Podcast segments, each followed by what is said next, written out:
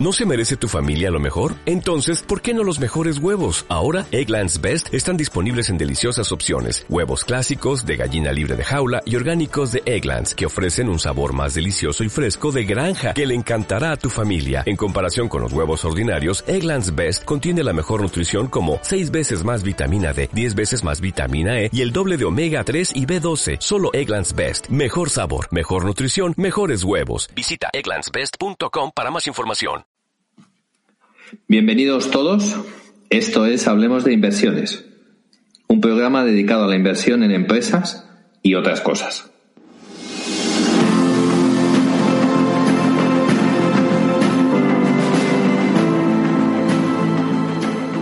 Mi nombre es Daniel Tello, soy el director de inversiones de Azagala Capital, entidad que asesora el fondo Esfera 2 Azagala. Hola, mi nombre es Alex Godoy, analista en Asteriscos Patrimonial.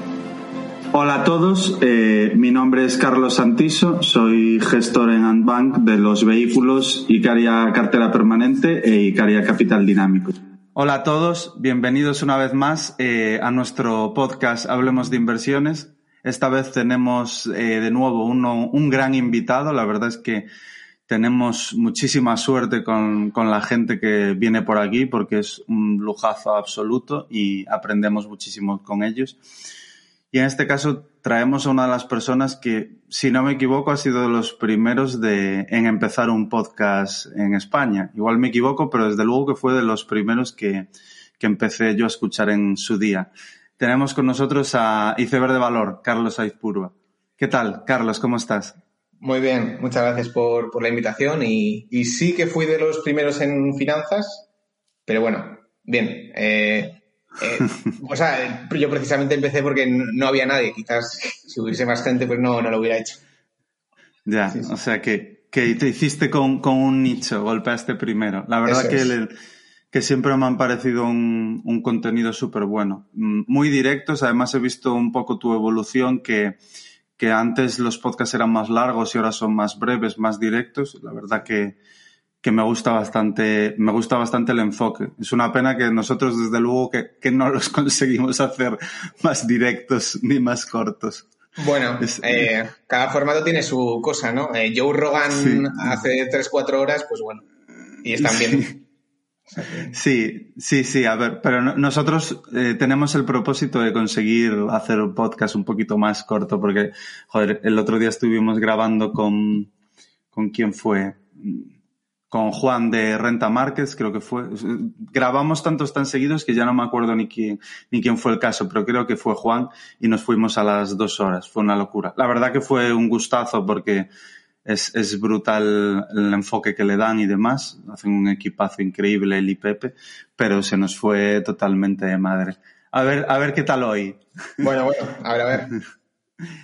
Pues eh, también tenemos con nosotros a, a Krevis. Eh, ¿Qué tal, Krevis? ¿Cómo está? ¿Cómo va todo? Bien, todo bien. Buenas a todos y, y aquí deseando escuchar a Iceberg de Valor. Yo también soy un fan desde, desde hace mucho tiempo que le escucho. Vale, vale. Abrió un, un, melón muy interesante, la verdad. Pues nada, chicos, empezamos. Eh, para quien no conozca a Iceberg de Valor, a Carlos, y nos esté escuchando, que intuyo que será poca gente, pero dar un poco a conocerte un poco más eh, con nuestros oyentes. ¿Quién es Iceberg de Valor? Bueno, eh, sí, eh, yo soy yo soy Carlos, porque encima me dicen que nunca nunca digo el nombre, ¿no? En el podcast, entonces queda un poco como personaje en la sombra, pero yo, a ver, es, soy un ingeniero que de San Sebastián y que, bueno, si bien estudio la carrera y el máster en ingeniería, pues una vez que empecé a trabajar, pues, eh, bueno, em, empecé a explorar mundos diferentes y, pues bueno, desde impresión 3D a tecnología, muchas cosas. Y un, una cosa que me encontré y que me gustó mucho fue el mundo de la inversión. Y, bueno, con, eso empecé. Y de hecho, bueno, yo siempre lo digo, ¿eh? Eh, fue los vídeos de Esteban lo que me empezó a. O sea, la primera muestra de que mmm, se podía invertir y tenía sentido fueron los vídeos de Esteban y, y, a partir de eso, pues creo que la primera acción que compré unas 6-7 meses después eh, lancé el podcast y básicamente porque no, no había nada o no... O sea, yo quería escuchar un podcast de inversión. Entonces, eh, o lo hacía yo o no, o no se hacía, ¿no? Y, y bueno, tampoco lo quería hacer yo, pero lo, tuve que hacer al final y, y, bueno, em, em, el comienzo fue bastante sencillo, bastante simple. Ahora, de hecho, el YouTube te suele, bueno, tengo un amigo que le suele recomendar, pues bueno, vídeos muy, muy antiguos, ¿no? Igual, pues capítulo 1, mm. capítulo 2. Y el otro día me dijo, joder, es que son eh, audios de WhatsApp eh, grabados como podcast, ¿no? Y que tiene razón, ¿vale? Que tiene razón, pero que por algo hay que empezar y, y así empezó todo. Y al final el podcast, pues, eh, me ha hecho mejorar bastante en los últimos tres años y medio, casi cuatro, y, he progresado como inversor y, con el podcast pienso también que quizás lo hago mejor también, más ameno, y, y ya está. Em, también, también quiero, o sea, yo quiero enfocarme en decir que soy, o sea, un inversor que hace un podcast, ¿no? No soy un, eh, un podcaster que es inversor. O sea, yo, a mí me gusta invertir, ¿vale? No, no generar contenido. Buen apunte. Eh, yo tu podcast no sé por qué siempre lo asocio a la playa, porque creo que la mayoría de los capítulos que escuché los escuchaba en la playa. Me trae, me trae muy buen feeling. No sé por qué, ¿eh? pero normalmente el tuyo siempre me cuadraba de escucharlo en, en las playas de aquí de Galicia. Vale, vale. Y respecto a lo que dices de, de este balance, eh, me tiene todo el sentido, porque la verdad es que este balance hace una labor divulgativa y sobre todo por cómo lo cuenta de, de sencillo que, que atrae a muchísimo nuevo, a muchísima gente a la inversión. O sea, hace un trabajo, en mi opinión, buenísimo. Eh, siempre creo que todo aquel eh, divulgador que es capaz de generar interés y de contar las cosas de forma sencilla es porque las entiende muy bien. Es el perfil de, de divulgador, de inversor que, que, más me gusta a mí, porque demuestra un profundo conocimiento. Pero bueno, eh, muy interesante la presentación. Vale. Yo por completar eso, yo el arte de invertir debe ser una de las de las dos canales de YouTube con más suscriptores de habla hispana de, de este tema, vamos, de finanzas. Yo creo que el que más, sin duda. Sí, sí, sin duda. Tiene 500.000 suscriptores ahora mismo, es una barbaridad, desde luego.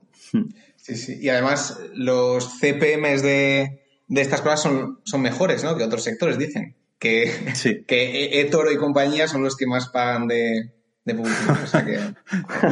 curioso. Sí. Tienen que hacerlo, porque si no, no, no es muy agradable meter la cuña de, de toro, yo creo. Un poco. Y también porque creo que es un contenido tan específico, tan de nicho, que, que me tiene mucho sentido que los CPM sean, sean más altos. Yo creo que, que sí. Pues te iba, a, te iba a preguntar, Carlos, eh, ¿tienes algún proyecto en marcha aparte de Iceberg de Valor? ¿Es tu único proyecto actualmente? O... Porque yo he visto que tienes por ahí también un Substack de... Sí. No sé si es de pago o, o cómo lo tienes, sí, para bueno. que nos cuentes un poco también. Sí, sí, sí correcto. Bueno, eh, hago, hago varias cosas. Eh, a ver, yo no tengo ningún proyecto nuevo, pero, a ver, yo lo que hago es el podcast hago unos directos para mm, pues, los miembros de, YouTube y luego tengo un, eh, un Substack, ¿no? Eh, tanto los directos como el Substack son, son de pago, pero bueno, es, eh, cada uno al final va dirigido a una persona diferente. El Substack es pues ideas más concretas para gente de todo el mundo, o sea, más que nada pues para inversores americanos y similares. Y, luego el Substack, eh, no, el, los directos es más cómo trabajo yo, mostrarlo, que la gente eh, me diga sus dudas y, y no sé, a, la gente, a mí lo, que me dicen, ¿eh? o sea, le resulta muy útil ver, pues digamos, una empresa desde cero, pues cómo, qué miro, qué le parece interesante o... Ocurre muchas veces que alguien me, me dice algo, lo empiezo a mirar y digamos que me emociono, ¿no? Y, y a la gente le gusta mucho ver eso. O sea, el, el, la fase de descubrimiento, digamos, es muy interesante. Y, entonces, e, esas son las tres cosas que hago. Entonces, no, no tengo tiempo a otra cosa más. O sea, es, o sea esos tres pilares. La cosa es, eh, estoy pensando cómo poder mm, rebalancear, ¿vale? O sea, como en un portfolio normal, si quieres meter algo, tienes que sacar otra cosa, ¿no? O sea, el, capital es finito, el tiempo es finito. Entonces, em, quizás, oye, pues tendría que hacer un pelín menos de podcast y escribir más, hacer algo más en abierto, eh, bueno, hacer más directos en abierto. Bueno, entonces, ahora mismo, mi proyecto de ahora es eh, planificar mejor qué, a qué cosa le quiero dedicar más tiempo. Es solo eso. Algo sin duda importante para el tema de la eficiencia. A mí me pasa un poco parecido como a ti. Cuando abordas demasiadas cosas y vas falto de tiempo, al final, al final sentarte y ordenar un poco todo, dar, poner las prioridades encima de la mesa y organizarte, creo que, que aporta, que aporta mucho valor. Sí, y que empezar es fácil, pero que luego eh, que hay que delimitar muy bien lo que vas a hacer y, y ya está. sí, bueno. poner el foco, digamos. Sí, Pues mm, ya yéndonos un poco más eh, hacia tu, tu vida como inversor, que como bien dices, eh, antes que podcaster eres, eres inversor, ¿cuáles dirías que son tus primeras posiciones? o las, las que más te gustan? Bueno, eh, esas son dos preguntas diferentes, ¿eh? Pero, porque al final, en, digo, a mí, eh, como creo que a la mayoría de la gente, no, me gusta pagar impuestos, ¿vale? O me gusta pagarlos tarde. Y entonces lo que suele pasar es que mi portfolio tiende a tener en la parte superior lo que mejor ha ido. Y una cosa es que una cosa haya ido bien y otra cosa es que vaya a ir bien. Em, entonces, eh, entonces, claro, mis primeras posiciones, pues bueno, eh, ya han salido bien, espero que sigan saliendo muy bien y tengan una rentabilidad buena, pero eh, no tienen por qué tener la máxima rentabilidad a futuro. Entonces, bueno, de hecho, eh, la primera posición, no voy a decir el nombre, porque es una empresa bastante líquida, de reciente, ha salido recientemente a cotizar en un país, bueno, en Italia concretamente, y bueno, es una empresa de mm, equipos antiincendio que salió el verano pasado y, bueno, simplemente una empresa que salió muy, muy barata y, ha multiplicado, ha duplicado y además, bueno, salía con algún instrumento apalancado y, el, digamos, el warrant ha multiplicado por 8, entonces, bueno, simplemente se ha ido a, la primera posición muy rápido. Y, y, bueno, eso es una microcap pequeña Em, que es mi primera posición, y la segunda es Expel, que ya es más conocida y, bueno, ya tiene el club de fans y todo el mundo, pues como la acción sube, pues le encanta. Y, Expel es eh, bueno, una empresa que provee de un PPF, que es una película que se pone en, los automóviles para evitar pues, eh, todo tipo de rayaduras y todo tipo de eh, problemas especialmente en coches caros, porque el, aplicar el PPF es, también un proceso caro.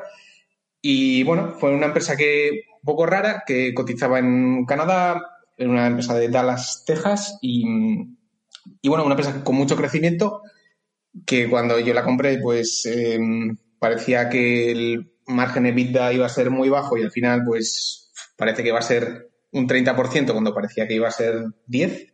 Y, además, pues bueno, una expansión en todo el mundo, además una expansión de, la gama de productos que tiene la compañía y, bueno, ha sido una empresa que ha salido muy bien. Y luego mi tercera posición es, Franklin Covey, que es una empresa muy poco glamurosa y, bastante polémica. Em, bueno, de hecho, es que a mí tampoco me gusta mucho. ¿eh? Yo, si fuera trabajador, es, es, es, es, increíble, Carlos. O sea, todos los inversores que conozco que llevan Franklin Covey, sin excepción, a ninguno le gusta y la llevan igualmente. Es, que eres eh, la tercera persona que, me dice exactamente lo mismo. Bueno, eh, es que el caso de inversión, vamos a ver, eh, yo compré Franklin Covey en el Q1, bueno, en su Q1, que era mm, justo, o sea, les pilló el COVID marzo-junio, ¿no? Entonces presentaron en agosto así y, la acción bajó pues a, no sé, 18 por ahí, o sea, una baja del 50%. ¿Y qué estaban diciendo? Eh, las ventas por suscripciones están creciendo, ¿vale? Y, eso no, no ha parado. Es más, probablemente a futuro quizás ha crecido incluso más. Y no solo eso, sino que el, digamos, el coaching virtual que hace la empresa, el, el, cliente está aceptando ese coaching virtual. O sea, no es que no esté dispuesto a pagar si eh, los agentes de Franklin Covey van y, entrenan a, la gente, ¿no? Entonces, yo lo vi como muy claro. O sea, fue una inversión muy fácil en el sentido de que el COVID o la pandemia apenas le afectaba o, a la parte interesante apenas le afectaba y la, acción pues eh, se fue muy, muy abajo y, yo de hecho que a nivel estructural probablemente le haya venido bien el COVID. Bueno, eso es eh, bastante osado decirlo, pero al final, em, o sea, Franklin Covey lo que hace es, eh, digamos, un coaching o, asesoría mm, cultural, bueno, cultural no es la mejor forma de definirlo, pero eh, al final el libro de Stephen Covey, el de Siete hábitos de la, de la gente muy efectiva, pues bueno, son una serie de guías de cómo trabajar mejor y, cómo tener un ambiente de trabajo cultura de empresa, ¿no? Al final. Eso es, ¿no? Para que los empleados de la empresa eh, se integren dentro de esa cultura de empresa que todo, que todo empresario quiere que al final, para retener talento también, te viene bien tener. Franklin Covey, yo, yo, la estuve mirando hace, hace un año y pico, dos años, eh, y la verdad es que me sorprendía que es que, aunque pasaban los años, nunca había hecho, o sea, las ventas no crecían casi. Al final era una empresa muy intensiva en, en gasto en, agentes, ¿no? Al final, porque al final, pre-COVID, todo este sistema SaaS que han montado de vender los cursos, bueno, sí, de vender los cursos, el coaching virtual, digamos, no era, no, no se hacía casi, ya todo presencial y al final es una forma más de engagement con el cliente y demás. Entonces, claro, esto yo hace tiempo que no la miro, pero lo que no sé es, eh, claro, ¿se han reducido el número de agentes que tienen ellos o simplemente se están utilizando los mismos agentes para dar coaching virtual?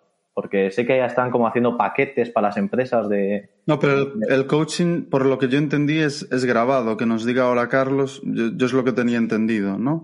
Es sí, o sea, es, eh, sí, el coaching, o sea, es una suscripción a un contenido y a una serie de, mm, eh, no sé si tienen, no encuestas, pero determinados ejercicios que tienes que hacer, pero digamos es un módulo mm, eh, online que no necesitas de, de un agente. Es verdad que luego con la propia suscripción suele venir un extra de, mira, ya hemos hecho el curso, todos mis empleados han hecho este curso, queremos más y queremos algo que un, agente nos puede dar.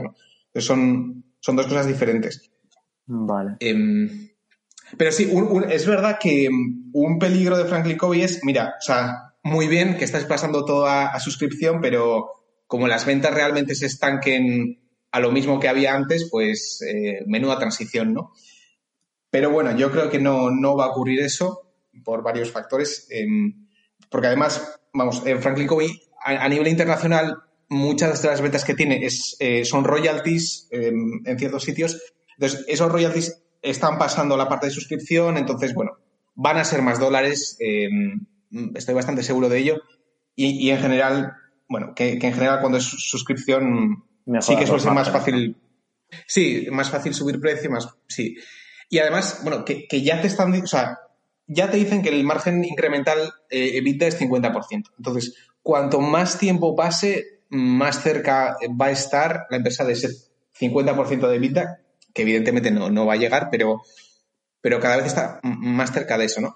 Entonces, claro, es una empresa, lo, malo de Franklin Covey y la razón por la que no me gusta es em, es una empresa anticuada, es una empresa eh, vieja. Eh, yo, yo, he hablado con Investor Relations, que creo que el CFO también estuvo, y eh, uno era como tartamudo, no sé, no sé, mal, mal. O sea, me, dio una sensación bastante mala, ¿no? Y además, mm, yo al final las preguntas que hacía es, mira, ahora que, los agentes no viajan, tu servicio es más barato para el cliente, ¿vale? Tú no cobras más, pero eh, eh, es verdad que no vas a subir precios, pero tu servicio es más barato para el cliente. Entonces, ¿es, ¿es posible que el cliente vaya a pagar más veces ya que eres más barato? O, ese tipo de preguntas y, no, no me pillaban bien. O sea, no... Em, ante esas preguntas me hubiera gustado, oye, pues sí, vemos exactamente lo que tú estás viendo, creemos que la eficiencia de los agentes va a, va a mejorar mucho porque no van a viajar y encima la felicidad y la satisfacción de los eh, agentes va a mejorar porque mm, a nadie le gusta viajar. Y no sé, em, no vi eso, ¿no? Que me hubiera gustado ver, pero. Pero aún así, pues bueno, es, creo que puede ser una muy buena inversión. Sí, eso es lo, pues que Bueno, la, tiene la tiene Gabriel también, la tiene, la tiene Lucas, si no me equivoco, y, y, alguno más a mí esta idea, comentó. A mí, esta, a mí, esta, idea me la contó Samir Patel, uy, Samir, sí, Samir Patel de Askelaren Capital. Sí, sí. Eh, me, la, me la contó en su momento eh, porque teníamos una idea en común y, y la verdad me encajaba, pero claro, que estoy hablando de 2019 o por ahí. Estaba muy barata en ese momento y, y él lo veía como una buena oportunidad. Pues claro, luego ha tenido unos vaivenes brutales con el COVID, caídas brutales. Bueno, ahora está más barata, ¿no? Bueno, depende, depende, depende eh, cómo lo cuentes, pero sí, es verdad. Yo, de hecho, la idea la, conozco eh, gracias a Samir. Yo, no he hablado con él, eh, pero tenía una presentación y, de hecho, en pues junio así, que todo bajó, dije, pues voy a mirar esto en mí. Mm, es que me sorprendió que bajase. Em, dije, ostras, hmm. seguro que el mercado ha visto aquí la suscripción y seguro que ha aguantado bien las caídas.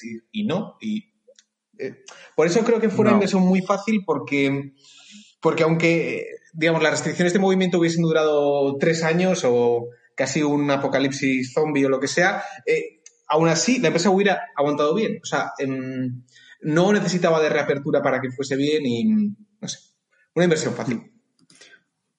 Muy interesante, la verdad. Eh, vale, pues por continuar, eh, sabemos tus tres posiciones. ¿Cuál fue la primera compañía que compraste y qué te llevó a ello? En, tu, vida inversora. Sí, bueno, yo tuve la suerte de no empezar con el Banco Santander o una cosa así, que es lo típico. Eh, y, mi primera empresa fue, eh, de hecho, Void Group, que, me acuerdo que vi las dos los dos vídeos que tenía este Baranz y dije, bueno, pues creo que lo entiendo y, e invertí.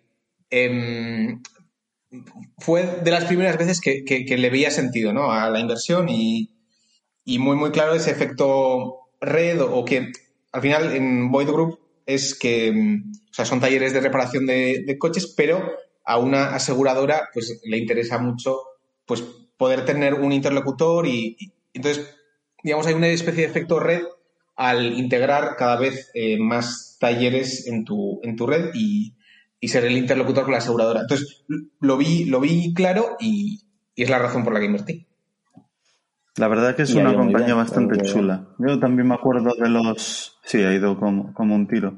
Me acuerdo de los vídeos también de este balance y, me pareció una compañía muy, muy interesante.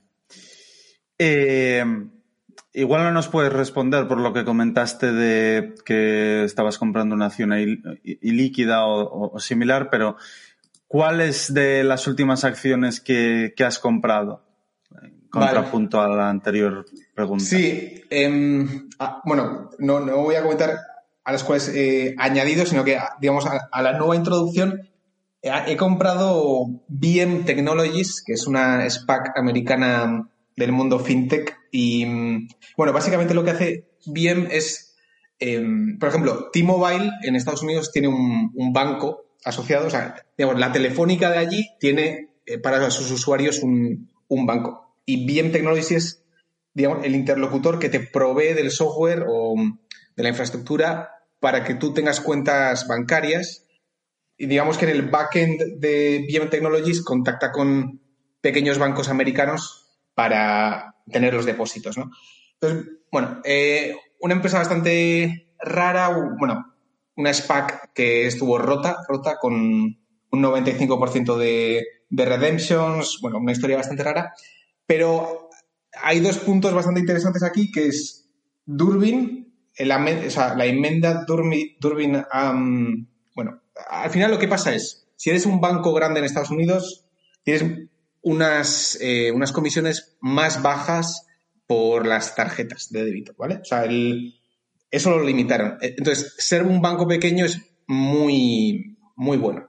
Eh, hasta, hasta los 10.000 millones de, activos, digamos que tus, el interchange fee es el doble que si eres grande.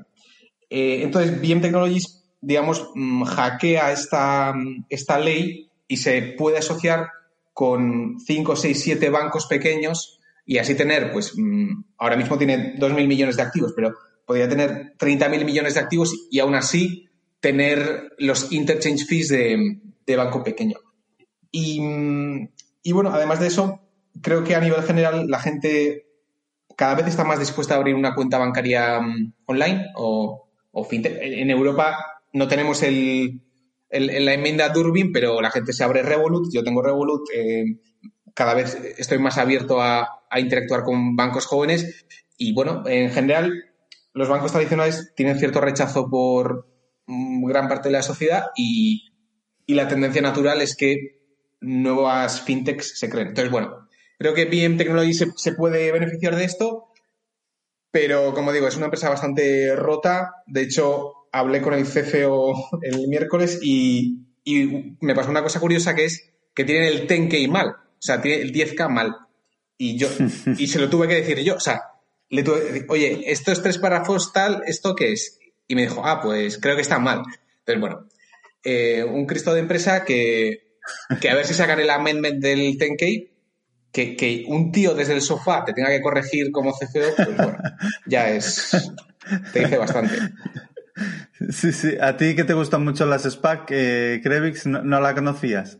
No, no la conocía esta, la verdad. Me parece bastante curioso. Sobre todo también la, la empresa con la que mergean, vamos bien. Eh, no sé, parece un negocio interesante. Sí, a, ver, lo, malo es que es una spin-off SPAC, o sea, es una spin-off de Kubi, que es eh, Customers Bank, y, la hija del CEO se va a esta spin-off que compra una SPAC, SPAC que estaba rota porque, bueno, había 95% de redemptions. Entonces, eh, bueno, una historia muy rocambolesca que siempre me gusta. No, le quería preguntar, le quería preguntar si tenía alguna SPAC más o, y cómo ve todo esto también, como el boom este que ha habido, ahora eh, la gran corrección que han tenido la mayoría y, hmm. el futuro en general, si tienes opinión sobre ello. Em, no lo sé, o sea, la pregunta es si esta vez va a ser diferente, ¿no? En, en tema de, las SPACs como instrumento de salida a, cotizar. Creo que hay cosas que han cambiado. Eh, las SPACs siempre han tenido ciclos muy calientes, bueno, bastante calientes, pero no es habitual que empresas buenas salgan como SPACs. nunca ha ocurrido. Ahora, que DraftKings saliese como SPAC, eso fue muy, muy especial, muy especial. Y, antes de eso, por ejemplo, una, spin-off de Thomson Reuters también salió como un spin-off. Y, bueno, Chamath también, aunque bueno, eh, podemos discutir muchas cosas de él, pero ha sacado mucho el instrumento a relucir y me llama la atención mucho que Toma Bravo, que, que toda esta gente, bueno, eh, Altimeter ahora con Crab y, veremos con Tokopedia y, otros, eh, o sea, hay gente muy top que está sacando SPAC y lo está utilizando como una especie de... Quieren ser padrinos de compañías antes privadas y bueno, las sacamos nosotros, ¿no? Y les damos como nuestro sello. Entonces, eso antes no ocurría y ahora sí. Y eso significa que las SPACs se van a mantener? Pues mm, no lo sé, no lo sé. Em, creo que es un mercado que ha premiado el YOLO y el MOMO y, todo tipo de basuras eh, de coches eléctricos y tal, que, digo, las únicas SPACs que subían eran esas, ¿no? Entonces, el mercado o sea, te va a dar lo que tú premies, ¿no? Y entonces las SPACs se han vuelto en eso. Pero, a ver, creo que sí que, por primera vez sí que han habido empresas buenas saliendo como, como SPACs. Eh, yo, por ejemplo, eh, soy accionista y soy accionista de Open Lending, que salió como SPAC y, ha sido una inversión súper rentable y, vamos, además con las warrants y tal, pues bueno, una cosa súper rentable. Y, creo que tengo más, algún SPAC más también por ahí. Em, bueno, tengo jugadas de SPACs y tengo jugadas, o sea, tengo algunas warrants y algunas empresas cotizadas que a su vez tiene subsidiarias que, tienen SPACs. Pero a mí me gusta mucho porque introduce mucho movimiento. O sea, eh, es un tema bastante rocambolesco, hay bastante apalancamiento en, ciertas cosas, entonces a mí me gustan, pero probablemente eh, ya hemos visto el pico de las SPACs en, 2021. Sí, yo, yo, en eso estoy de acuerdo eh, y es verdad que hay mucha también falta de información en, en, el público en general, porque bueno, sí que es verdad que es una forma en la que el minodista puede participar en, en la salida de una compañía a ser pública, pero es que hay muy poca gente que se descarga el, el S1 y se pone a mirar cómo están distribuidos los founder eh, si hay warrants, o sea, los warrants, eh, los founder warrants que también hay y demás. O sea, que es como, sí que es normal, entiendo, por la prensa que se le ha dado un boom brutal y de esto es una burbuja, no sé qué tal, y al final es como todo, ya, igual que las IPOs, habrán SPACs buenas, habrán SPACs malas y es verdad que al haber tanto boom y tantas salidas, es más fácil que estén saliendo empresas malas a cotizar, como pasa con, con sí, es, eh, Chamaz ha tenido últimamente con Clover Health también eh, muchos problemas jurídicos de, de la compañía y, demás. Y bueno, eh, Pero bueno, te quería comentar, eh, ya por, por, centrar un poco, eh, cuáles son tus, a lo mejor tus libros favoritos de inversión o cuáles son los que crees que más te han podido cambiar o ayudar a, forjar tu, filosofía de inversión? Vale, bueno, a a mí es súper, súper típico, pero el, libro de Wall Street, o sea, Un paso por delante de Wall Street de Peter Lynch, pues me, gustó mucho. A ver, sí que es, eh, es un poco demasiado sencillo, o sea, te lo hace ver demasiado sencillo cuando la inversión es un mundo complicado y, y luego cuando te pones tú, pues no es tan fácil. Em, pero bueno, creo que, es bonito y, me gustó y, me ayudó. Y luego, especialmente, eh, los de Greenblatt, o sea, el You Can Be Stock Market Genius y, Fisher, el, acciones ordinarias de, Philip Fisher. Entonces, y básicamente es en torno a lo que yo, mm, o sea, mi estilo de inversión sería una mezcla de, de esas. Muy, muy interesantes todos. Yo comparto también, también están entre mis favoritos los de Greenblatt, sin ninguna duda, creo que, que aportan mucho. Y yéndonos ya al campo de la inversión en sí, eh, ¿quiénes dirías que están entre los, tus gestores que más te han marcado, o los que más te inspiras, o los que no te pierdes una carta trimestral, anual, lo que corresponda? Bueno, yo yo para empezar intento ser muy poco personalista y no, eh, no, no, quiero crear, no sé, gurús o, No me gusta, no me gusta seguir a gente. Pero, a ver, ya de los clásicos, eh, ya he dicho que me gusta Greenblatt Fisher y ya más em, gente que ha gestionado bastante dinero. Me gusta Henry Ellenbogen, se, se habla bastante poco de él, pero em, gestionó el T-Row New Horizons y, y, también hace inversiones privadas, inversiones públicas y bueno, creo que fue, o sea, mm, creo que me ha enseñado bastante, o sea, lo, lo que he visto de él y mm, en Shopify, en, en, muchas empresas estuvo muy pronto, vio, vio eh, el valor para el consumidor final muy rápido y, y bueno, no me pierdo. Cada año, cada dos, tres veces al año suele hablar en, en Barrons o similar y siempre intento seguirle. Y luego ya de gestores más pequeños, mm, a ver, a mí Adam Wyden siempre me, ha gustado, especialmente su inicio. Y, yo de hecho siempre digo que mm, en mi despacho, que bueno, todavía no tengo despacho, pero voy a poner un cuadro de la entrevista de Graham and Doddsville de, de Wyden en el año 2017, por ahí, que es, es la esencia de lo que yo considero invertir bien o el modo de invertir más bonito, porque, porque tiene una, o sea, la historia de Wyden es, muy bonita porque, bueno, es hijo del senador Ron Wyden, que por cierto quiere grabar las eh, rentabilidades latentes, pero bueno, a su hijo no le va a hacer mucha gracia eso, pero entonces descubre una, una muy buena idea, eh, IDT, en su día, y entonces, bueno, empieza a investigar, empieza a investigar, y, y de hecho se reúne con con un directivo de, la empresa, de una subsidiaria, y vamos, en, bueno, en, un campo de golf, una anécdota genial. Y entonces ahí ve que tiene que lanzar un fondo, ¿no? O sea, que dice, puedo hacer esto, tengo algo entre manos tengo que lanzar un fondo y entonces lo lanza finalmente, 2011, y obtiene un 90% de rentabilidad con una estructura de, comisiones de 2 más 20, así que no está mal, y, todo gracias a, IDT en, en esa época. Entonces, bueno, a mí esa entrevista y un poco sus comienzos me marcaron mucho. me gusta mucho. El problema es que lo que hace ahora o, digamos, su persona pública de Wyden no me, no me hace mucha gracia porque, porque es un megalómano increíble. O sea, es, o sea, una persona que no es consciente de, de, lo que hace, o sea, no es consciente de lo que hace, que genera en otros, ¿no? Entonces, eh, está loco. Y, y está con lo bueno y lo malo de eso.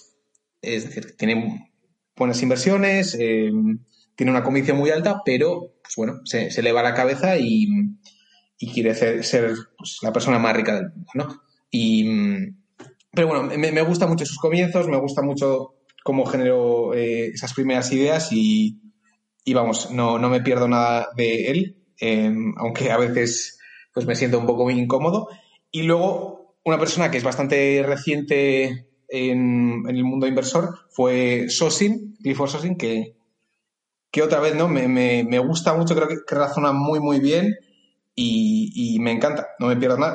Me he leído todas sus cartas que, son un poco, son entre privadas y públicas, se pueden conseguir y, me gusta mucho cómo razona, pero tanto en Widen como en Sosin me pasa que a nivel de gestión de portfolio pues son pues un absoluto desastre, ¿no? O sea, al final Sosin se fue el marzo del año pasado con Carvana y Carlytics, que tendría un 60% del portfolio en esas dos. Entonces, eh, claro, eso está bien, em, no lo sé, ¿no?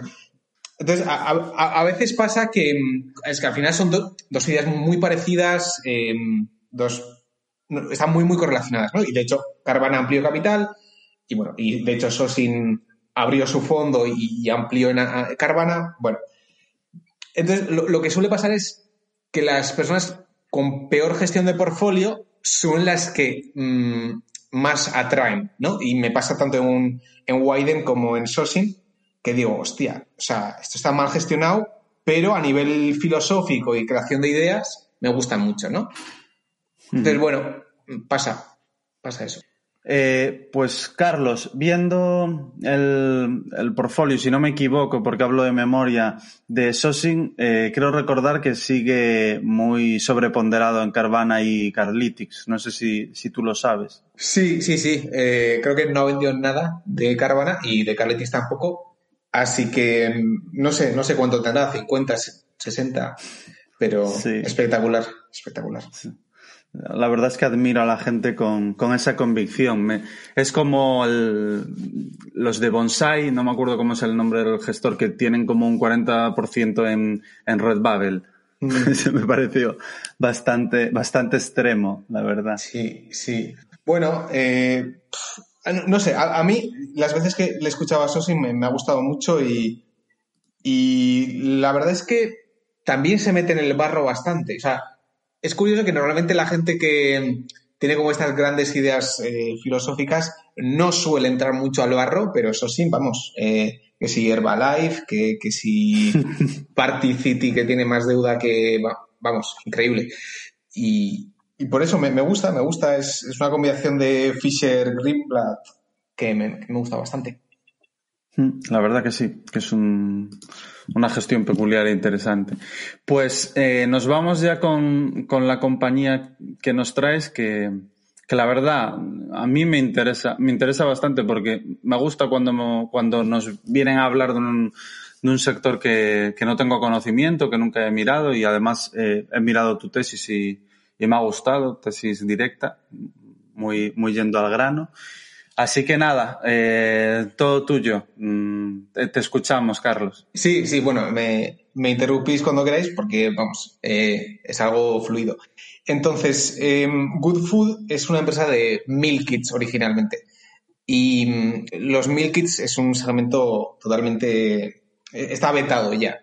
Y, el fenómeno que vetó a los inversores al sector de meal kits fue la salida a bolsa de Blue Apron hace unos dos, tres años, que fue un absoluto desastre y, digamos, certificó que ese modelo de negocio no funciona o supuestamente no funciona. Pero, y bueno, los argumentos eran un poco los de siempre de eh, a una persona si le gusta cocinar, pues bueno, Milk Kids para empezar es eh, una serie de recetas, te mandan comida a casa eh, con, una receta, unos tiempos preparados, tú la cocinas y, y ya está. Entonces ahí pues se decía, si a ti te gusta cocinar, pues te gustará comprar la comida a ti mismo y, cocinar tú y no que te la preparen. Y si, y si no te gusta cocinar, pues bueno, no te complicas en esto y ya está. Entonces, digamos como que no había público objetivo, además es un producto caro, no, es especialmente barato, y todo ello unido a que como modelo de negocio no es fácil, ¿no? Porque es, es un producto perecedero que hay que eh, darle cierta rotación, hay que prepararlo, no es fácil. Y bueno, todo eso vetó o certificó que los meal kits no funcionaban. Pero la verdad es que en el mundo ha habido otras mm, bastantes compañías de meal kits que sí que han hecho el, modelo funcionar y no han necesitado el COVID para eh, que funcionase. Lo primero que se suele pensar, y de hecho, yo cuando miré HelloFresh y Good Food, era más, mm, joder, esto puede ser un buen corto en el sentido de que la gente está aburrida en casa, si está aburrida en casa, pues igual se pide una caja de, comida y, ya está. Y cuando la pandemia termine, pues esto se, cae. Pero, pero bueno, yo em, lo que veo es que anteriormente al COVID los crecimientos eran muy buenos, eh, no quemaban, bueno, el margen ya estaba cerca de ser positivo en, HelloFresh y, el modelo de, negocio funcionaba. O sea, em, entonces, Blue Apron hizo varias cosas mal. Además de que las operaciones no las llevaban bien, intentaron hacer platos demasiado complicados y, bueno, y, simplemente no, funcionó. Pero otros como HelloFresh han hecho el modelo funcionar y el usuario, mm, al, final, hacer la compra y comprar comida, etcétera, es un proceso mm, muy laborioso en tiempo y que el usuario apenas se ha digitalizado eso y poco a poco va a migrar al mundo online. Y, y, en ese mundo online, pues están los delivery kits, están otras cosas. Entonces. una cosa, Carlos, por, por, entender bien, que la verdad que yo que no, no me había metido nunca en esto. Eh, entonces, el Milk Kits, para todos los oyentes que lo entiendan perfectamente, es que te mandan los ingredientes necesarios para elaborar una receta, todo empaquetado, y tienes que hacerte tú mismo la receta siguiendo los pasos que, pues que te viene el propio Milk Kit. Es, exactamente esto, ¿no? Correcto. Te vienen las cantidades exactas y entonces, bueno, digamos que sí que es eh, más caro, pero lo, lo, bueno que tienes es que al venir las cantidades justas, pues bueno, el, desperdicio se reduce mucho y, bueno, y, lo que has dicho, o sea, sí que lo preparas, pero mm, cada vez estas compañías intentan abarcar a un mercado más amplio donde quizás un plato que cuesta 40 minutos hacer, otros 20 minutos, otros 10, otros 5, hasta llegar a, mm, a, mil kits que es simplemente calentar, ¿no? Entonces, están intentando abarcar todo el mercado eh, de casi ya ni que tengas que cocinar y casi pues chocando con el delivery normal de los restaurantes. Entonces, mm, es verdad que al principio puede, parecer un TAM pequeño, pero ese TAM mm, va aumentando eh, en, el, tema de, Milk Kits. Vale. Mm, entonces, eso sí, sí, es eh, platos de comida y.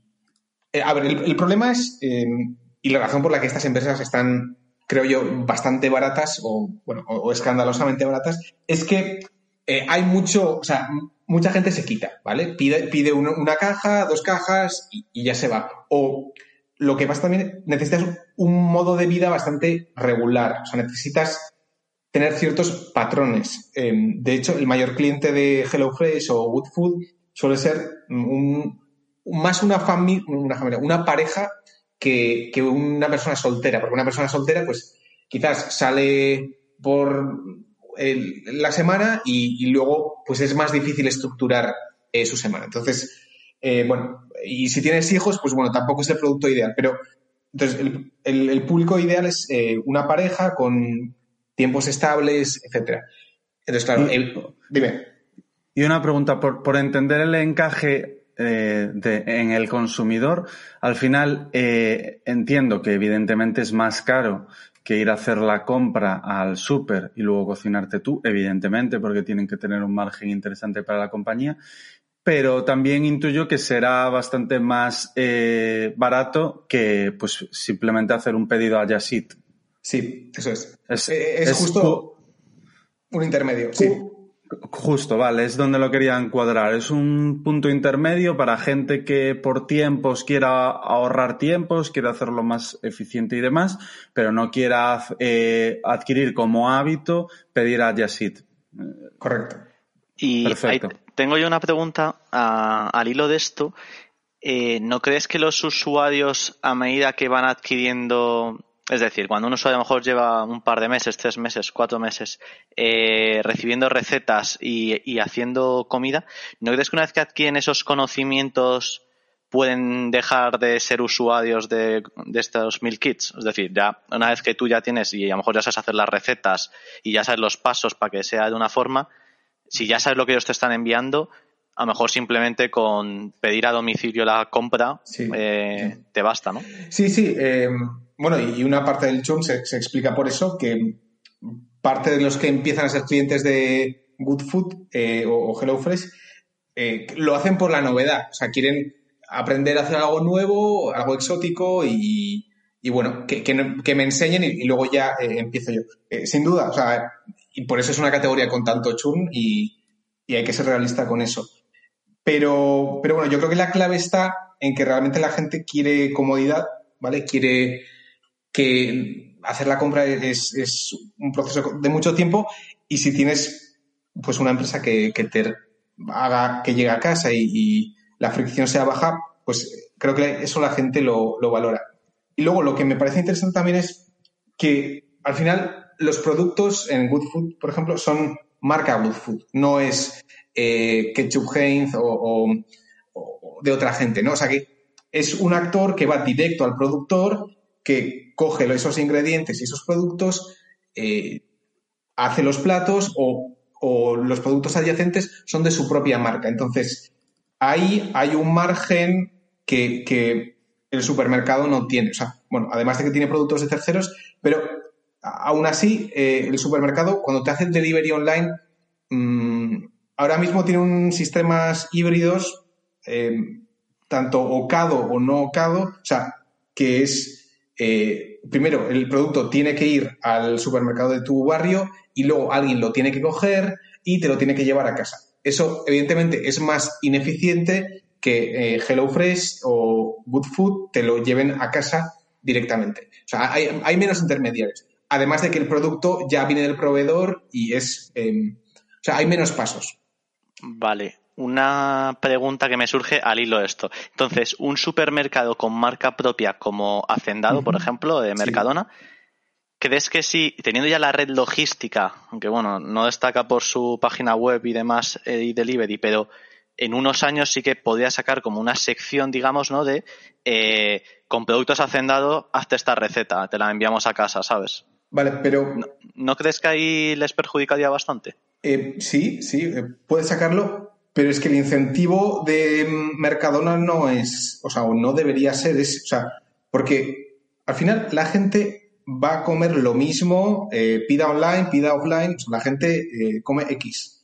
Entonces, cada pedido que no te viene offline, te viene online. Y, los costes fijos eh, offline siguen, ¿vale? El alquiler sigue, los empleados siguen, etcétera. Entonces, su cadena o su, digamos, su ventaja, su, distribución, mm, está, está bien, ¿eh? Pero que está adaptado a un mundo offline donde el consumidor va y compra.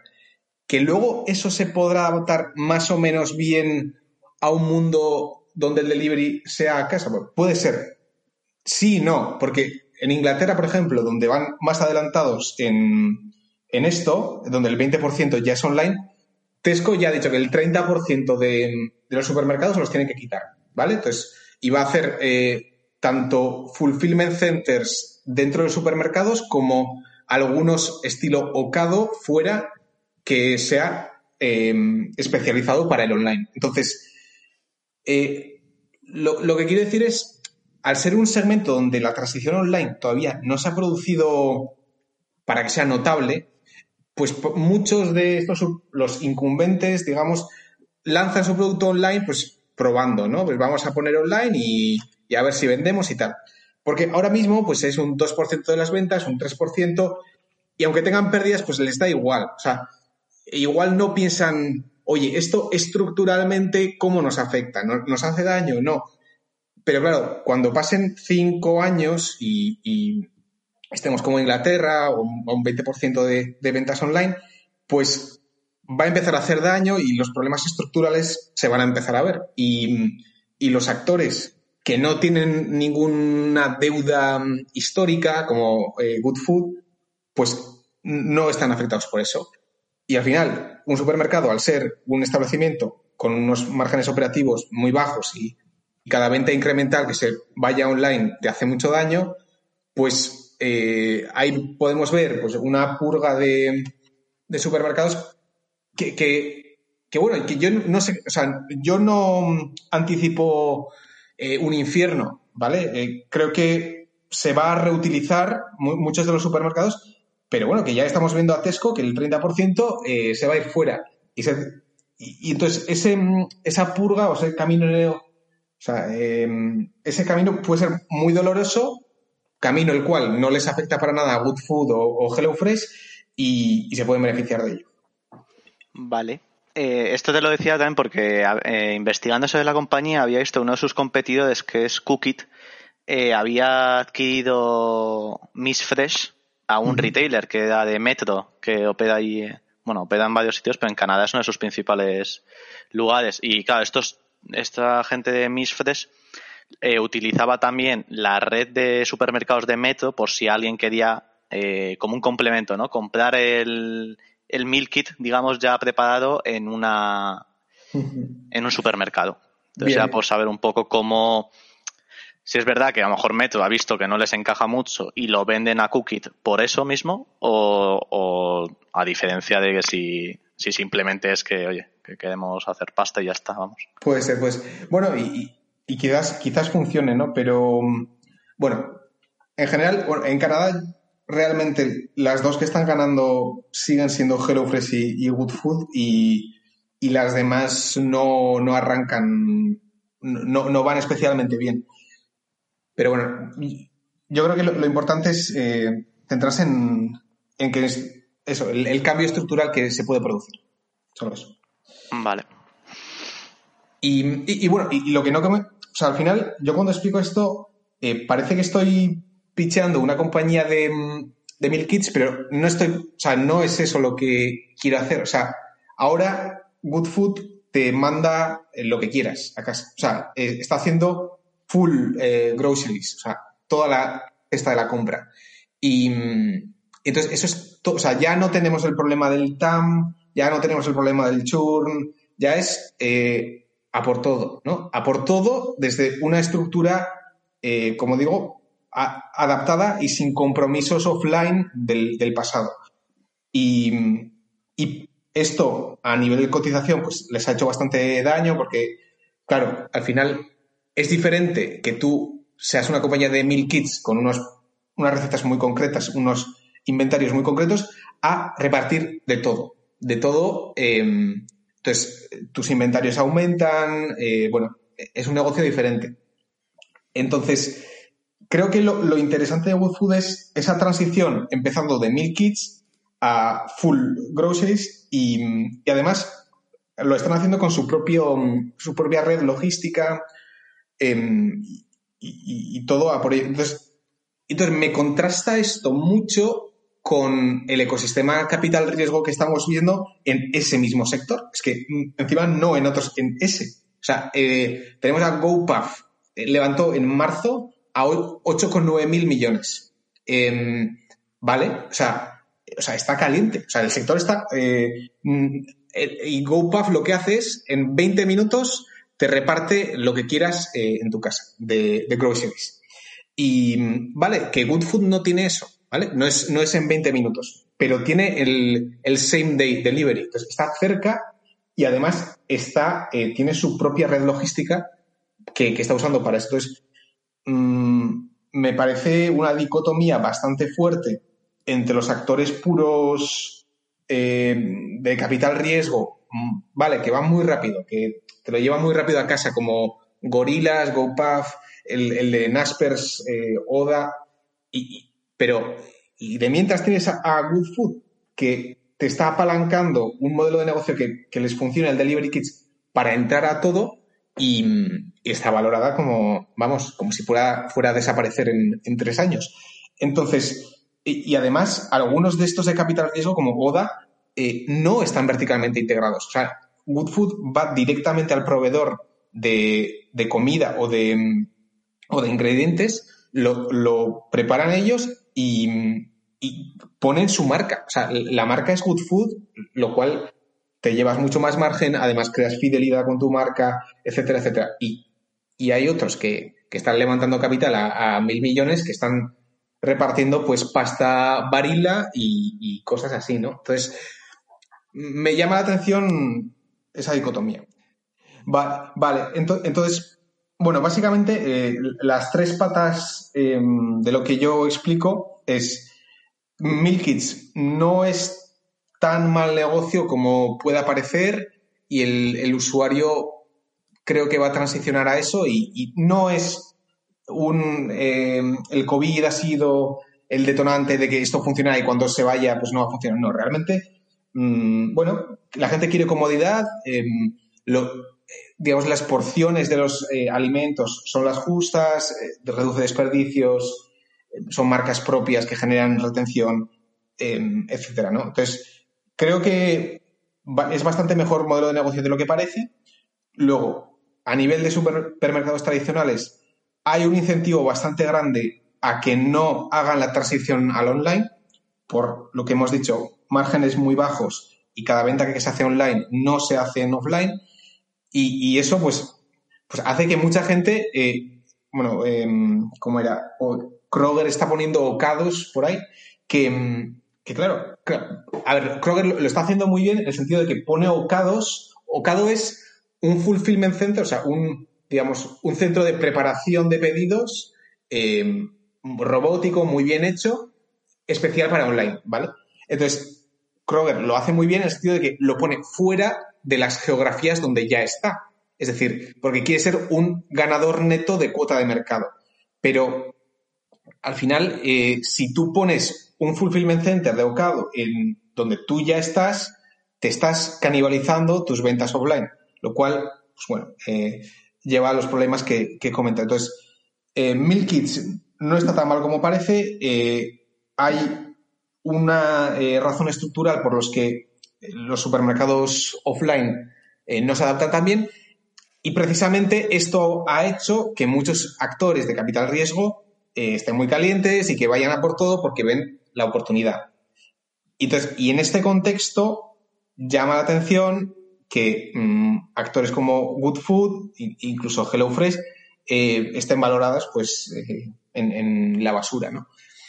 Entonces, ahora, luego, las diferencias entre HelloFresh y Good Food es verdad que no son compañías, son muy parecidas, pero su enfoque ha sido muy diferente. En HelloFresh ha ido a por el modelo de Meal Kits en todo el mundo y vamos a esparcirnos eh, a lo ancho, mientras que Good Food al empezar más tarde ha hecho, nos vamos a centrar en Canadá, solo en Canadá, eh, ser lo más capilar posible en Canadá y ya está. Entonces, mm, ambos modelos son, eh, bueno, cada uno tiene sus riesgos. HelloFresh tiene el riesgo del TAM, de se te, se te acaban los usuarios y por eso están haciendo pues diferentes marcas, diferentes eh, tiempos de preparación de, la comida.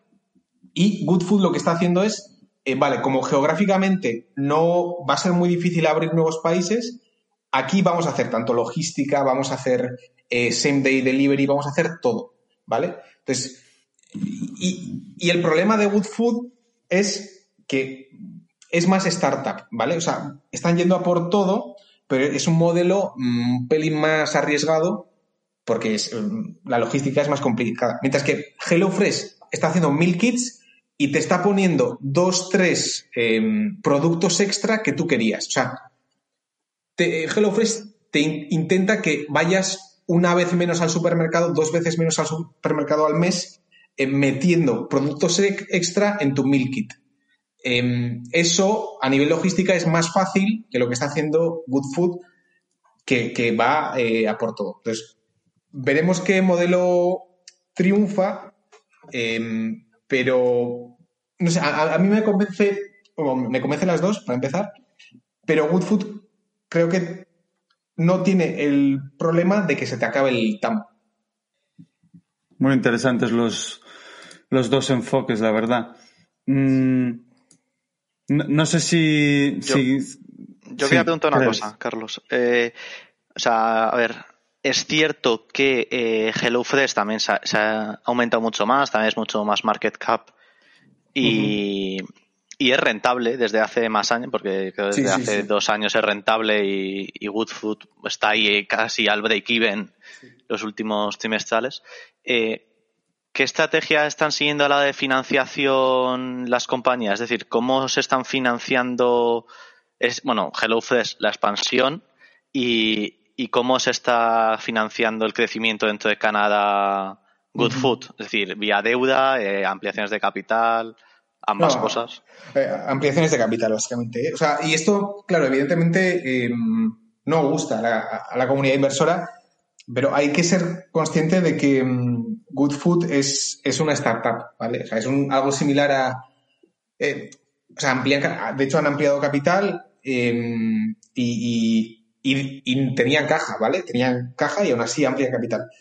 Pero al final es un mercado muy competido y la necesidad de financiación está ahí y que, muchas veces la compañía ideal parece aquella compañía que eh, tiene un capital allocation genial, que recompra sus acciones, que se apalanca para recomprar.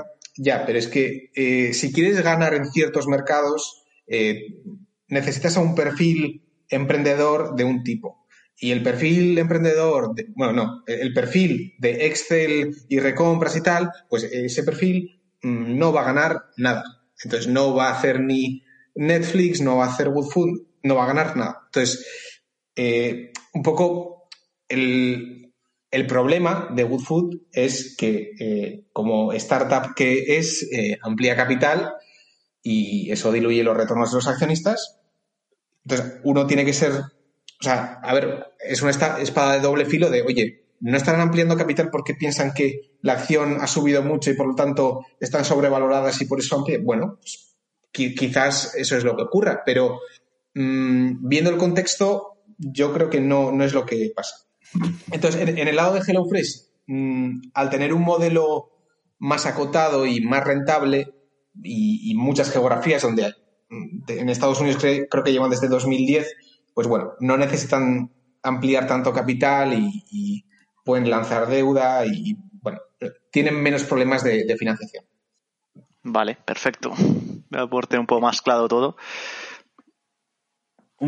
Eh, un, tema, Carlos. En, bueno, teniendo en cuenta que Good Food, mm, como bien comentas, es más bien un modelo de startup que necesita pues, hacer ampliaciones de, capital para financiar el crecimiento, que entiendo que está eh, en una fase de crecimiento bastante agresivo. No he mirado las cuentas, pero por lo que, por lo que comentas entiendo que es así. Eh, ¿Cómo podría afectar? No tengo ni idea, por eso, por eso te pregunto, ¿cómo podría afectar un, un shock en el ciclo económico, es decir, un, un varapalo fuerte, eh, al, a, este, a este segmento del mercado de los mil kits. ¿Crees que aguantaría bien? O sea, es un, un, un sector con una demanda inelástica o que le afectaría si hubiese problemas? No, yo, yo, creo que le afecta. ¿eh? Yo creo que eh, hay que ser consciente de que sí, sí, es, es un producto que no es barato, un producto que es una suscripción, es verdad, pero es fácil quitarse y... Bueno, yo, creo yo he mirado he mirado precios y he visto más o menos que por, por mil eh, son unos 3,8.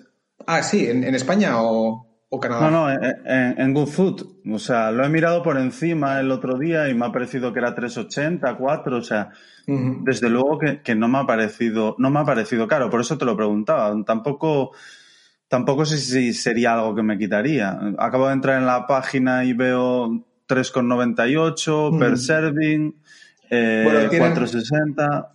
Bueno, al final, o sea, ellos hacen diferentes tiers de, de precios y intentando abarcar todo. A ver, yo, yo creo que sí que les afectaría, eh, pero bueno, se, se, junta con un crecimiento Mm, secular y, y bueno, mm, no creo, no creo que fuera un desastre, pero vamos, creo que sí que les afecta, sí. vale. Vale, vale. Pero bueno, o sea, se solapa eso. O sea, es que una cosa es Meal Kits y otra cosa es eh, Groceries completo. Creo que Groceries completo no, no se ve afectado o, menos al menos. Entonces, bueno, eh, no sería un desastre, creo.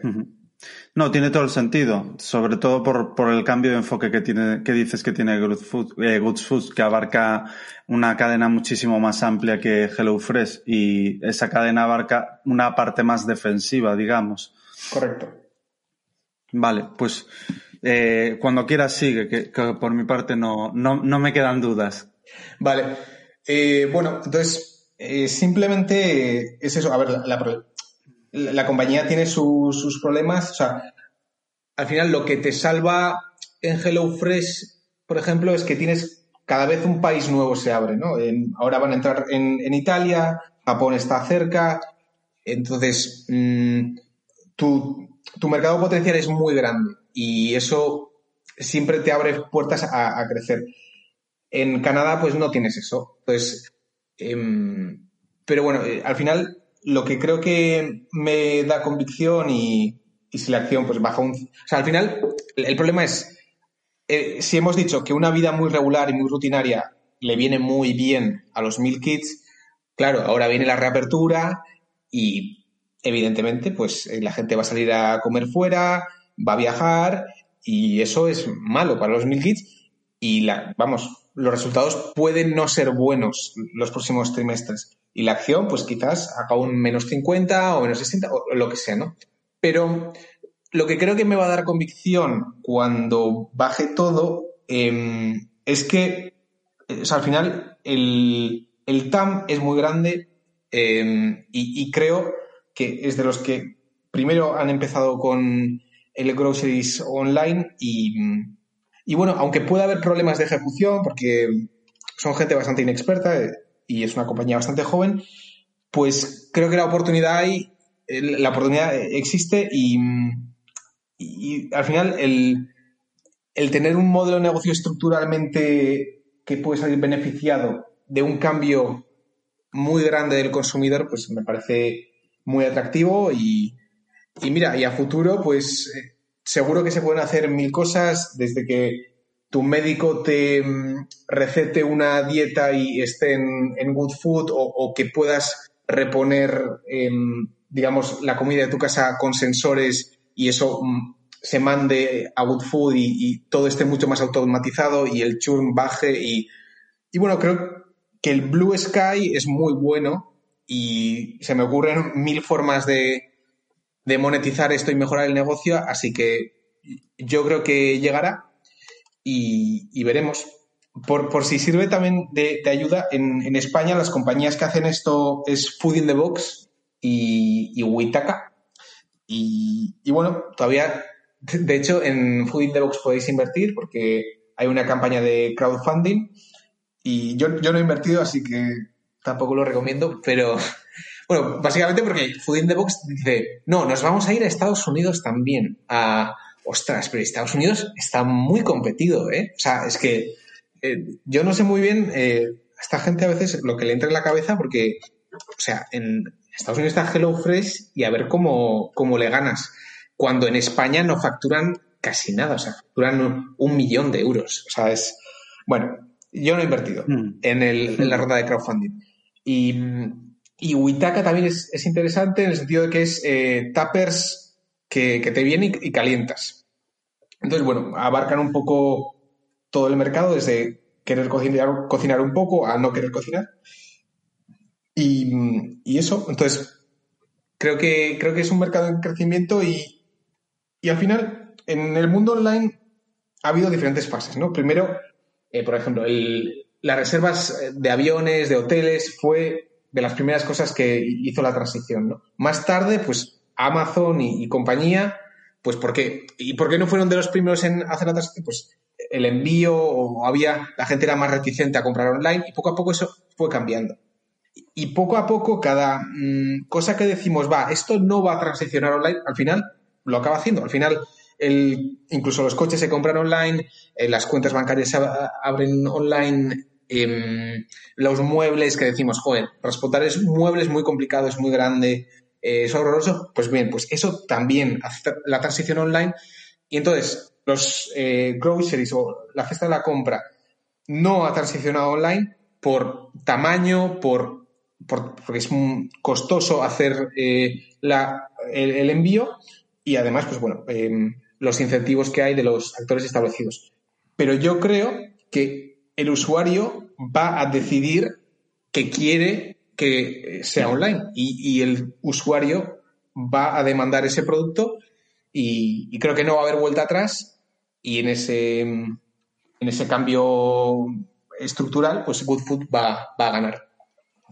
Hay, hay un punto, Carlos, que, que, comentaste y que me gustaría saber tu opinión, que se ha visto claramente beneficiada por, por las dinámicas del COVID, eh, eso es, es indiscutible. Y, y, bueno, hay una compañía que no he profundizado, pero sí que he mirado por encima, que es Naked Wines, que le ha, le ha pasado algo parecido, se ha visto muy beneficiada por, por las dinámicas que se han generado en el COVID. ¿Y cuánto, ¿Cuántos de estos clientes que se han generado fruto, fruto del COVID, de la rutina, de tener que estar en casa, de, bueno, e, etcétera, etcétera, crees que se quedarán? Porque hay algo que yo creo que es que hay determinados usuarios nuevos que adquieres cuando hay un evento, bueno, no suele haber eventos de este tipo, pero ante un evento como, como el COVID, como podría ser el usuario de, de Redbubble, para quien no lo conozca, es un marketplace en el que puedes comprar eh, camisetas con diferentes diseños, tazas y demás, que hacen artistas a, a, nivel, a nivel mundial. Creo que en Redbubble ha habido un aumento de clientes gigantesco y creo que sí que se ha visto claramente beneficiado por el COVID y no es un cliente recurrente, no es un cliente que se quedará, creo que gran parte de, de esos clientes se perderán por el modelo de negocio, pero en el caso de, de Good Food o, mismo de Naked Wines, creo que es un cliente que sí que puede quedarse gran parte de los mismos. No sé tú cómo, cómo lo ves este punto. Sí, eh, bueno, sí, sí eh, entiendo lo que dices. ¿eh? Al final, en, en Redbubble el problema siempre ha sido que tienes que, o sea, al final dependes de la publicidad o, de Google, al final donde te pone y, tienes que readquirir a, al usuario muchas veces, ¿no? Y mm. claro, aquí sí que pasa que, que, sí que tienes una suscripción, que evidentemente te puedes quitar y, no pasa nada, pero sí, sí, yo creo que es más directo y, y vamos, eh, tiene algo más de recurrencia. Claro, al final es, es, algo que puede convertirse en un hábito, mientras que comprar camisetas con determinados diseños no lo es. Entonces, quien se habitúa al producto y quien esté cómodo con él, quien le haya gustado, creo que es un cliente que a pesar de la reapertura puede seguir eh, siendo cliente, porque al final Mm, la mayoría de la gente que tiene familia, trabajo o mismo el perfil que tú comentabas, una pareja de, dos personas y demás, por la semana no acostumbras a comer fuera, salvo que sea por trabajo y demás, pero la gente que ahora mismo esté teletrabajando o tenga otro tipo de vida, pues eh, no sé, un pensamiento que, que lanzo. sí, em, además, una nota más, yo eh, fui accionista de, Naked Wines cuando se llamaba mm, eh, Majestic, Wine. Bueno, y yo soy una persona que, ha perdido dinero con Naked Wines y, de hecho vendí. Pero, y, la razón por la que me gusta más el mundo Good Food Hello Fresh que Naked Wines es que pre-COVID yo a Naked Wines sí que le veía problemas eh, de retención, los números no me acababan de salir y mm, entonces ahora puede haber habido, eh, digamos, un, cambio en la predisposición de la gente, puede haber un cambio, ¿no? Pero yo en, el Delivery Kits y, Groceries Online lo que veo es, ya había una tendencia muy clara, ya había, eh, HelloFresh ya tenía márgenes positivos, todo iba muy bien y esto ha sido un boom, ¿vale?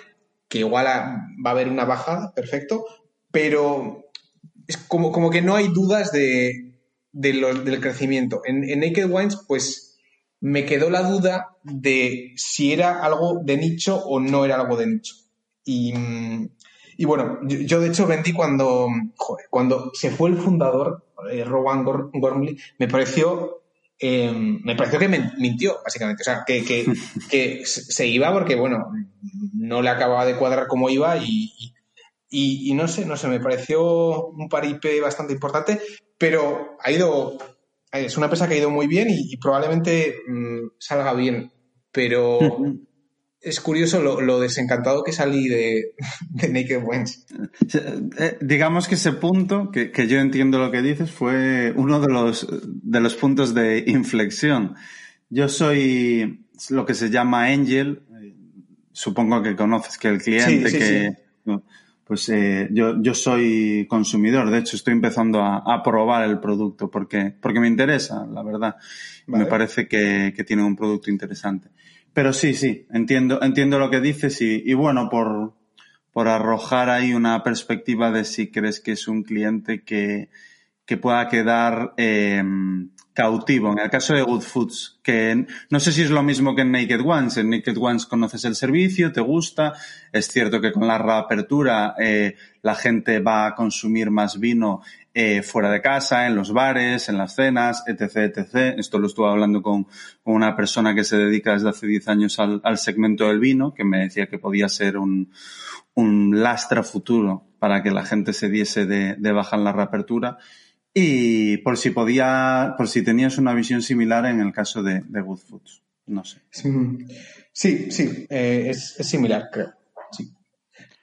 Yo quería comentar que antes has comentado eh, el tema de bueno, el Witaka. Yo, soy consumidor desde hace tiempo de, de Witaka, que la verdad cuando vas a trabajar y más, ah, bueno, es verdad que al revés, ah, como tienes que ir menos a la oficina lo uso, lo uso menos, pero, vale. pero sí que es verdad que me parece un, o sea, un modelo de negocio muy chulo y que creo que es bastante recurrente, sobre todo para la gente joven que, a veces no tiene tiempo o no quiere ponerse a, a cocinar tuppers para una semana y demás, sí que me parece que funciona bastante bien.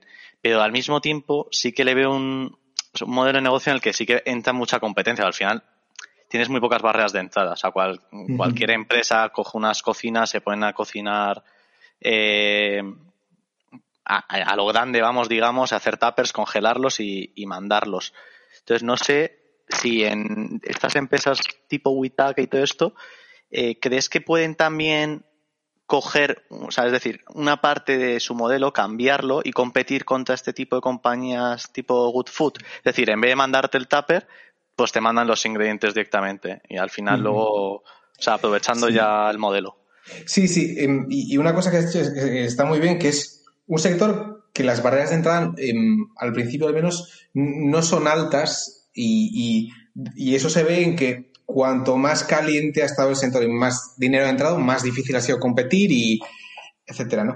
Pero a, nivel consumidor sí que no hay barreras de entrada, pero yo creo que a largo plazo cada vez hay más, en España no, Witaka pues automatizará muy poco, pero es que ya eh, y Good Food ya tiene un nivel de automatización que cada día que pasa es mayor, cada vez eh, las máquinas son mejores. Entonces, todos estos actores que han empezado de la nada y, empezan de, forma manual, eh, como Witaka, Food in the Box, eh, los propios HelloFresh y, y Good Food, pues dentro de cinco años mm, no va a ser tan fácil.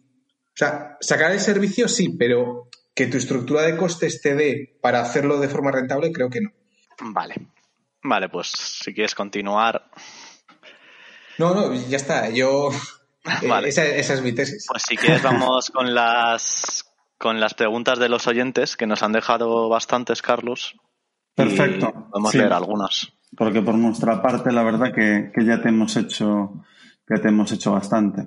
bastante Creo que hay alguna que ya hemos ya se, ha, ya se ha ido contestando, pero bueno, voy a Mira, bueno, de hecho la primera es ¿crees que las barreras de entrada son bajas y eso hace el sector general algo menos atractivo? Sí, pero como he dicho, a largo plazo cada vez más altas. Él decía, está claro que los tiempos de entrada son importantes también, pero ser capaz de repartir en 20 minutos en vez de en 30 tampoco parece ser la panacea. Vale. Bueno, pero eso en general eh, los actores, o sea, eso lo que lo hacen los actores de, capital riesgo. Y, bueno, hay, hay muchas opiniones, ¿eh? porque lo, que yo he visto es que la gente sí que valora la rapidez y. Vamos. sí, ¿no? O sea. Yo personalmente estoy totalmente en desacuerdo con el comentario. O sea, 20 minutos en vez de 30, si tienes una un tiempo muy finito marca la diferencia, en mi opinión personal. Sí, pues eh, es lo que se está viendo y, y sí, es, una, es un comentario muy, bueno, yo lo diría, pero luego la realidad es que, joder, la gente cuando le pones 20 minutos le, encanta y, quita mucha fricción y, sí, sí, sí. Vale. Yo creo que, los tiempos son, son, sin duda clave. Eh, ya si me dijeses 15 minutos, vamos, eh, la leche. Te pregunta Javi Pérez cuál es la cuota de mercado en Canadá y qué le diferencia de los competidores. Vale, en, Canadá el 8% de, las compras eh, de supermercados son, son online y de ese 8% pues Goodfood tendrá un... O sea, del total tendrá un 1%, un, un 2% de ser 100% y de ese 8% online pues tendrá un 20% más o menos, según mis cálculos, ¿eh? no, no, no te lo dicen. Y, la diferenciación, pues bueno, el, en Canadá es la compañía que mejor servicio te da, tanto Meal Kits como supermercado completo, y, y bueno, no hay nadie que esté haciendo eso. Vale. vale. Eh, por leerla yo, eh, Paco nos preguntaba si existía riesgo de que este tipo de empresas que tanto han crecido por la situación actual que ha provocado el COVID y sus potenciales crecimientos sean mermados si en un futuro el virus desapareciese y la gente decidiese salir a los restaurantes, bares, viajar. Bueno, este lo has contestado también en, en gran medida. Eh, vale, yo te había dejado unas preguntas, vale, pero me voy a quedar con una, que es ¿cuál es el crecimiento normalizado para la compañía eh, eh, o el sector en general para tras el impacto del COVID? Vale, eh, hombre, el, año difícil es justo este, ¿no? El de transición y de las comparables difíciles, pero y en este no sé qué va a pasar, ¿vale? Eso no, no, no me sé ese número, pero por lo demás tiene que crecer al, al 20% o más durante los siguientes cinco años mínimo. Vale. Luego preguntan cuál podría ser la ventaja competitiva a medio o largo plazo, competir en conveniencia, ser el más rápido y el de menos fricción, o ser una oferta única, ingredientes de calidad superior, recetas o productos exclusivos, u otro que tú consideres.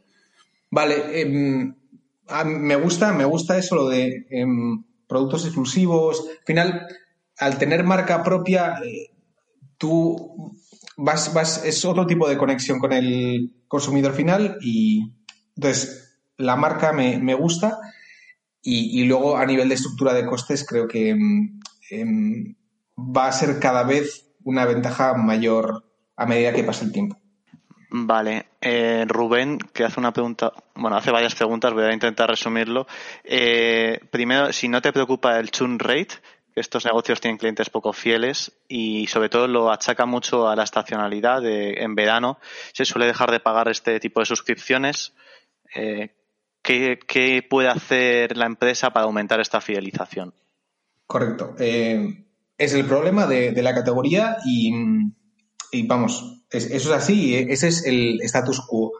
Pero pienso que a medida que vendan más productos fuera de los mil kits y hagan todo el pack y cada vez vayas menos al supermercado y, lo hagas todo por Good Food, pues eso generará retención y el churn disminuirá. Vale. También pregunta el mismo usuario. Eh, a ver, eh, ah, sí. este TAM que estamos hablando, eh, él dice que es muy, bueno, estamos hablando de, usuarios que tienen una cierta planificación semanal. Entonces, eh, esto dificulta la adopción en aquellos clientes con vidas con una mayor incertidumbre. Eh, entonces, esto sugiere dudas sobre el TAM del producto y la escala que puedan adquirir. ¿Esto te preocupa o no? Eso es.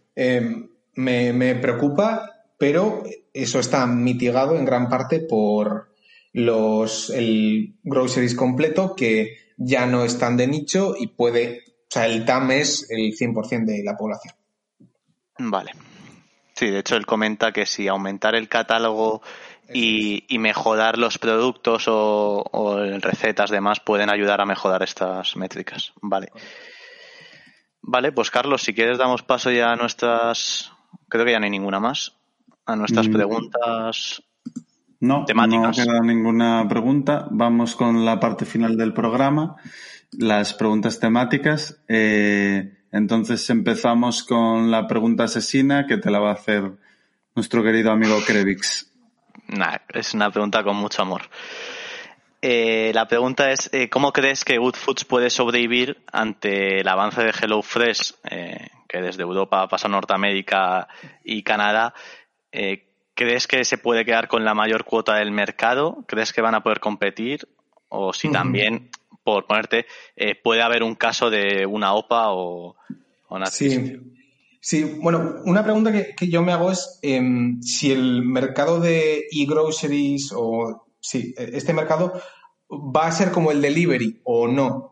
Porque el delivery, al final, eh, surgen monopolios, o sea, hay una batalla feroz de a ver quién gana, quién capta más usuarios y hay un ganador en, normalmente en cada geografía. Ahora, pues bueno, tenemos eh, las batallas a veces parece que hay un ganador y luego, como vemos en Alemania, entra Uber y quiere quitarle a, Takeaway y tal. Bueno, eh, que hay mucho debate en eso también de si va a haber un ganador solo, pero yo lo que veo es que este mercado va a haber menos actores que supermercados, por ejemplo, pero no va a ser un mercado de ganador único. Va a haber eh, HelloFresh y Good Food pueden convivir y cada uno tiene su oferta, su catálogo y, vamos, eh, creo que ahora mismo Good Food ofrece pues digamos un servicio más completo y por eso mismo aguanta ante un rival HelloFresh que es eh, son muy muy buenos operando. Entonces em, y creo que a futuro son los que van a quedar y bueno, además de algún otro que seguro que consiga hacer la transición bien y, ambos catálogos sobrevivirán. Sí. Vale. ¿Y crees que podría haber una adquisición o alguna vez ha planteado o ser adquirido por un player más grande? Sí, bueno. Podría ser una empresa de delivery también, ¿eh? incluso de. Correcto. Para abrir pata por ahí. Sí, de hecho, bueno, los críticos de Woodfood suelen decir que, que vamos, que lo que hace es eh, intentar crecer, crecer y así para ser adquirida y, a otra cosa, ¿no? Pero eh, sí, sí, hay... A ver, yo creo que es un mercado muy interesante, un mercado muy recurrente y a alguien le encantaría empaquetar el servicio de Good Food con otras cosas, seguro, y eh, lo, que no sé es quién, quién daría el paso, ¿no? Porque al final Dordas está haciendo su propia cosa en Canadá también y, no sé quién sería el actor que compraría Good Food y si Good Food tuviera que comprar otra cosa, pues eh, yo creo que sería expansión de catálogo de, tipos de comida, pero no, lo sé. Vale. Vale, pues la pregunta del millón que va enfocada por ahí. Eh, eh, ¿Crees que las empresas de delivery actual pueden entrar a competir en este sector? ya sea en la parte de groceries, que a lo mejor es en lo que mejor podían encajar o lo que más sencillez podían tener, o si podían entrar como, como decías, en, directamente en delivery. Ahora que están sacando pases también, ¿no? De suscripciones de comida y tal, a lo mejor sí que en un... Sí, sí, sin duda.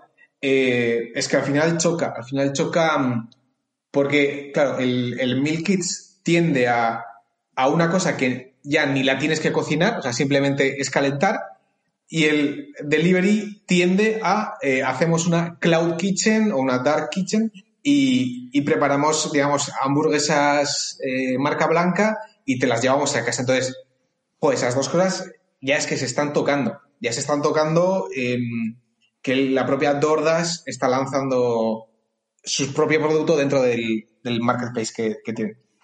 Entonces, bueno, pues esa competencia va, a existir y, a ver qué tal. Pero bueno, pero digo, las valoraciones es que son diferencias de órdenes de magnitud en, en ambos campos y veremos qué pasa. Sí, yo, yo una de las cosas que veo es que al ser tan pequeña, en, bueno, son, son 500 millones, ¿no? Más o menos de market cap, eh, claro, es más fácil por estas empresas que literalmente queman dinero, eh, adquirir una empresa ya consolidada en el sector y abrir como un segmento dentro de tu empresa que sea los mil kits, que ponerte a competir, que es que a lo mejor mm. pues va a ser un, gasto de capital brutal. Sí, sí, sí. Bueno, y además que eso es muy habitual en el sector de delivery y similares, ¿no? Que al final hay unos múltiplos bastante fijados de por cuánto se compra y, esa consolidación es muy habitual. Pues vamos con la última pregunta y ya finalizamos el podcast, que es la pregunta seria, que ya sabes, Carlos, que tiene de todo menos serio, que es que, bueno, hablando de la compañía que estamos hablando, me gustaría saber qué tal cocinero eres, Carlos, y, y si haces uso de los meal kits, si has hecho la de Peter Lynch. Eh, muy buena pregunta. Eh, soy un cocinero pésimo y, y, de hecho como de hecho a Warren Buffett em, no sé si me parezco en muchas cosas pero en comer mal me parezco entonces eh, bien a, ver para mí tiene lo bueno que cocinar es una lata y, y hacer la compra es, una lata entonces creo que me podría ayudar tengo la promoción de Food in the Box en mi email, pero todavía no la he usado. Y, a ver, mm, me han hablado bien ¿eh? de, Food in the Box y, en España. Y a ver, la usaré. usaré. Es, curioso, según me dicen, cuando preparas un plato de comida y así te ponen lista de Spotify para que la escuches cuando la preparas. Y bueno, sí, sí, curioso. Muy bueno. Pues eh, muchísimas gracias por venirte por aquí. La verdad que, bueno, ya te lo hemos dicho, pero eh, he disfrutado bastante la tesis y, me ha quedado todo muy claro. Puedo decir que conozco mucho mejor el sector de que antes de que, antes de que pasases por aquí. Y, nada, pues muchísimas gracias por, por todo, Carlos. Ha sido un, un placer tenerte aquí. El placer es mío, así que gracias por invitarme por mi parte, igual, vamos, eh, un, placer conocer más el sector, porque sí que había investigado sobre HelloFresh, pero no sabía todo todas las otras compañías que habían y, en distintos países y parece un sector al que estar pendiente, vamos, del que estar pendiente sobre todo en los próximos cinco años, sobre todo, que, que va a vivir un buen crecimiento. Sí, sí. De hecho, creo que está Marathon dentro de HelloFresh, que, que no suelen tener más mal ojo, precisamente. Pues eh, gracias a todos los oyentes también por estar ahí una, una semana más. Nos vemos la semana que viene. No recuerdo con qué capítulo será, pero seguro que es un capítulo de calidad con, las, con la suerte de invitados que solemos tener. Y que tengáis buen fin de semana. Un saludo. Un saludo. En Sherwin Williams somos tu compa, tu pana, tu socio, pero sobre todo somos tu aliado, con más de 6.000 representantes para atenderte en tu idioma y beneficios para contratistas que encontrarás en aliadopro.com. En Sherwin Williams somos el aliado del PRO.